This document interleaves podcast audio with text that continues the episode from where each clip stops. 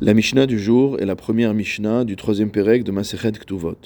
Nous apprenons dans le Sefer Devarim, au chapitre 22, que si jamais un homme viole une jeune fille vierge qui n'a pas encore été mariée, c'est-à-dire qui n'a pas encore reçu de Kiddushin, Nahara Betula Asherlo Orasa, et qu'il est attrapé, alors il devra verser au père de la jeune fille Hamishim Kesef, 50 pièces d'argent, ce qui correspond d'après nos sages à 200 dinars.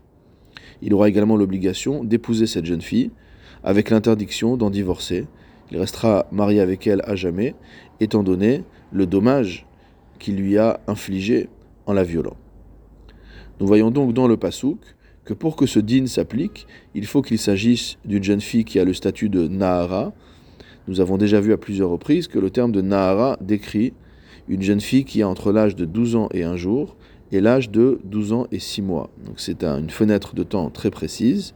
Et il faut également que cette jeune fille ait vu des simané naharut, mot à mot des signes de puberté, c'est-à-dire qu'elle doit avoir au moins deux poils pubiens.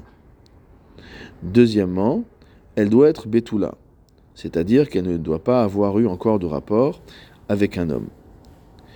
Notre Mishnah va avoir pour objet de nous apprendre que ce knas dont parle la Torah, cette pénalité de 50 pièces d'argent, s'applique même dans le cas où la jeune fille en question est psula, c'est-à-dire n'a pas le yichus nécessaire, n'a pas la lignée correcte pour qu'on puisse se marier avec elle. La Mishnah nous enseigne donc Elo knas. Voici les jeunes filles pour les viols desquelles on devra malgré tout verser le knas, c'est-à-dire l'amende de 50 pièces d'argent. Haba la mamzeret, celui qui violerait une mamzeret, c'est-à-dire une jeune fille issue d'une union interdite. Vea la netina, ou qui violerait une jeune fille qui fait partie de, des Givonim. Il s'agit d'un peuple qui s'était converti au judaïsme à l'époque de Yoshua, et ils ont interdiction de se mélanger avec les juifs. Vea la koutit, ou alors avec une jeune fille qui fait partie des Samaritains. C'est également une peuplade qui s'était convertie au judaïsme, mais on a conclu que cette conversion n'était pas euh, une conversion sincère, et donc on ne se marie pas avec eux non plus.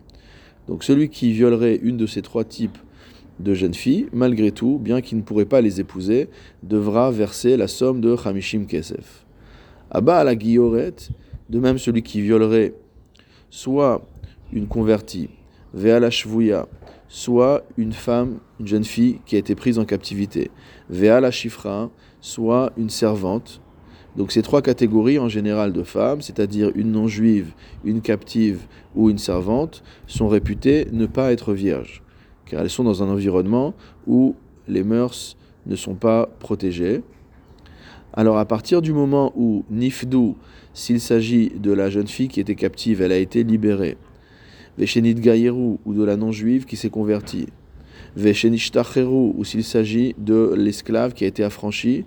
Pechutot mibnot shalosh shanim viyom echad, à un âge inférieur à 3 ans et un jour. Alors malgré tout, on devra payer le knas. Pourquoi? Parce qu'on considère que même s'il y a eu un rapport sexuel avant l'âge de 3 ans et demi, à de 3 ans et un jour, betulim chosrim, on dit que la euh, se reforme et que ce n'est pas considéré comme étant une véritable bi'a. Et dans ce cas-là, malgré le fait qu'elles aient vécu dans cet environnement-là, elles sont réputées vierges, étant donné que euh, leur changement de statut a eu lieu avant trois ans, ans et un jour. Maintenant, on va avoir toute une série de femmes avec lesquelles le violeur ne pourrait pas se marier. Et malgré tout, il doit payer un knas si jamais il les viole. Il ne peut pas se marier avec ces femmes-là, au titre des interdictions de Harayot, des unions interdites. Abba alachoto, celui qui violerait sa sœur, ve aviv, ou la sœur de son père, ve alachot imo, la sœur de sa mère, ve alachot ishto, la sœur de sa femme, ve al achiv, la femme de son frère, ve al achi aviv, et la femme du frère de son père, ve al ou qui violerait une femme qui est nida, c'est-à-dire qui est dans une situation d'impureté rituelle, yesh laem knas, donc tous ces violeurs-là devront malgré tout payer le knas, ils devront payer l'amende de Hamishim Kesef. En quoi est-ce un chidouche? La Mishnah nous dit Afalpi shehen behikaret, bien que ces unions dont on vient de parler soient sanctionnées par une peine de karet, c'est-à-dire une peine très grave de retranchement, en bahen mitat beddin, elles ne sont pas sanctionnées par une peine de mort administrée par le beddin.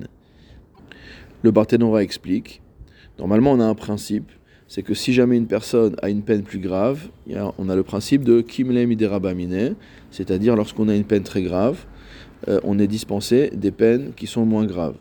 Et notamment, si on a une peine de mort, par exemple, une personne qui est condamnée à mort, si jamais il a causé des dommages euh, dans l'action qu'il a commise, alors il n'aura pas à payer non seulement les dommages et en plus la mort. Et ici, qu'est-ce que nous dit la Mishnah? Elle nous dit que bien qu'il y ait une peine de carette, une peine de retranchement qui sanctionne ces unions interdites, donc les viols que la personne a, commis, il devra quand même euh, payer ce knas financier.